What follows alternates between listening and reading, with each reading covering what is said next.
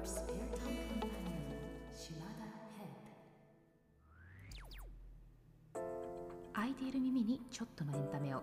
ながら聞きのための番組島田ヘッド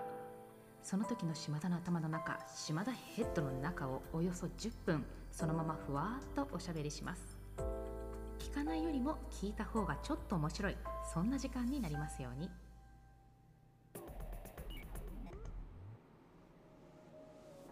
けましておめでとうございます。2023年初めての配信をさせていただきます。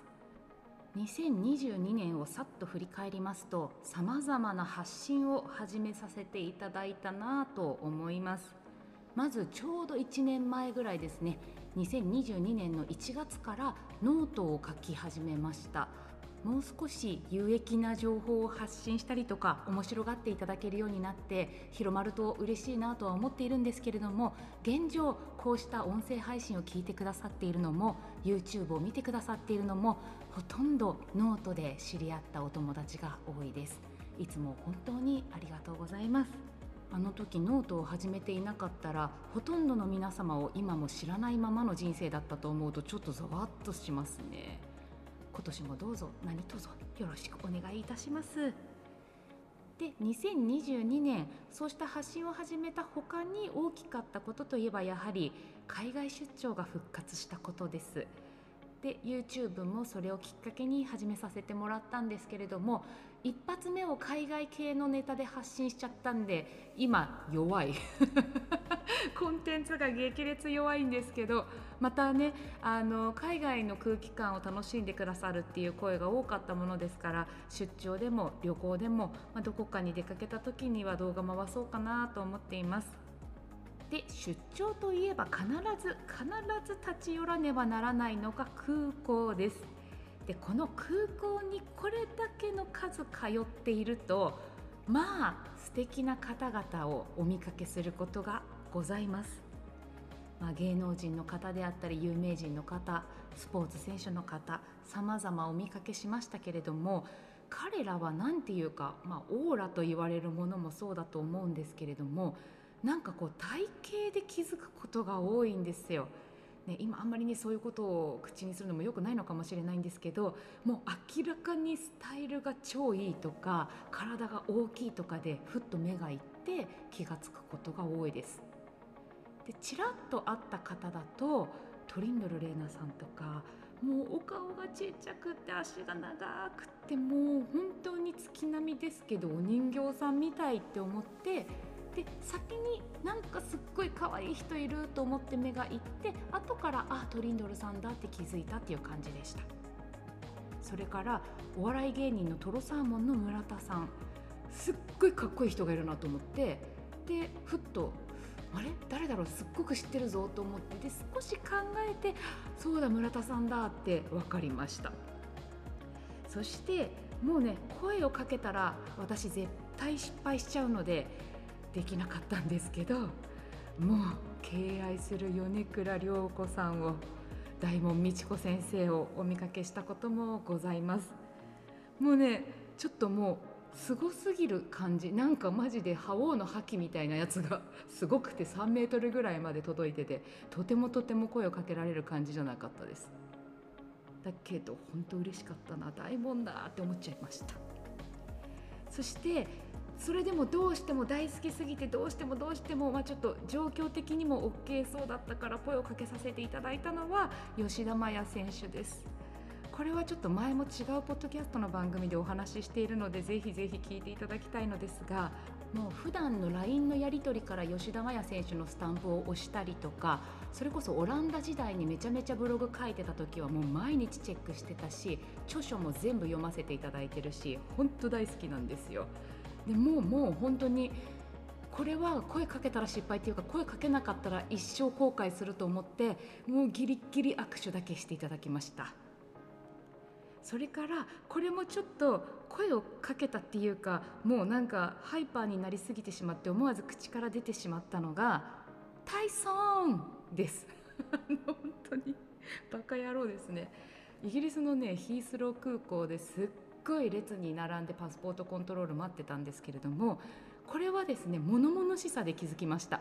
なんかその周りにセキュリティの方々がいっぱいいたりとかお付きの人っぽい人とか荷物を運んでる人とかすごいたくさんの人がグループになってでみんな並んでるところをちょっとショートカットで行っていたのであきっとあれは中に有名人がいるぞみたいな空気だったんですよ。でまあこちらも並んでて暇だしちょっとこうやじ馬根性で目をやったら中にいたのがマイク・タイソンだったっていう。でもボクシングも大好きなもんでもう「タイソン!」って出ちゃったんですよね。ほんと最悪。恥ずかしすぎるんですけどそしたらタイソンがシュッて手挙げてなんかこう振ってくれるっていうかこう酔ってやってくれたんですよ。最高でした。めっちゃかっこよかった。そしてですねこれは声をかけた人々だったんですがもうちょっとこれ運命かなっていうやつもあります。怒られるな。怒られるだろうな。あのねこれはだからちょっとお名前を隠して話しますね。某韓国アイドルの方です。で元祖みたいな感じの方なんじゃないかなと思うんですけどまず日本の空港であのちょっとその方がスマホを見てらして結構なんかやばい連絡受けてるみたいな感じのこう汗汗した感じでスマホ見てたんですよね。であ危ないなと思ったんですけどスーツケースを転がしてる人もいたりとかでうまく避けるスペースがなくてぶつかっちゃったんですで「わあごめんなさい」ってお互いになってでまあさすがにお詫びをしてるんだから顔見なきゃって思ったんですけど思った位置に顔がないっていうか足が長すぎて振ってみてもまだなんかこう胸あたりっていうかなんかとにかくこうえスタイルが良すぎる足が長すぎるって思っていや見たことないぞこういう人種って思ってたんですよ。でその時はでもすっごいスタイルのいい人だなって思ったんだけど私疎くてあんま気づかなかったんですねただその方が同じ飛行機に乗り込んだんですよでさっきのタイソンじゃないですけれど物々しさがあってなんか周りにいっぱいスタッフっぽい人がいるぞっていうので気づきました。でそのグループの他のメンバーの方もいてああって気づいたんですよ。でまあそのまま同じフライトで韓国に着いてそしたら飛行機から降りるタイミングが私早めだったんです。前の方の席で。でやっぱビジネスクラスだかファーストクラスだか分かんないですけどいい方のクラスに乗られていたその方が降りてくるのと大体同じタイミングでかぶって。そしたらさっきはごめんね的なジェスチャーをしてくださったんですよ。マジ紳士マジ王子。なんだけどその時にはもう周りにファンの人とかもいたしスタッフの方とかもいたから何あの子合図とか送られちゃってるけどみたいなちょっと視線が来て気まずかった。そんで空港出てすっごいメディアの数でなんかその中に飲み込まれていくように進んでいかれました。私は私でお仕事を何日かやって確か23日後だったと思うんですけれども、まあ、会社の当時いらっしゃったおしゃれなお姉さんがちょっとイケてるカフェ行こうよって夜カフェに誘ってくれたんですよね。でちょっといいお土産が買えるよっていうことでその近くの高級スーパーに寄ったんですよ。そしたらすっごい足の長い王子がいるじゃないですか。すごくないですか？また会っちゃったの。でまた目があってちょっと覚えてくれてたみたいでまたこう手でこうシュッと「はい」みたいな手をしてくれてもう覚えててくれるなんてほんとすごいよね。なんか m 1のネタじゃないですけどね平成の王道少女漫画とかだったらちょっとイケてない女子がキラキラ王子と出会ってっていう王道パターン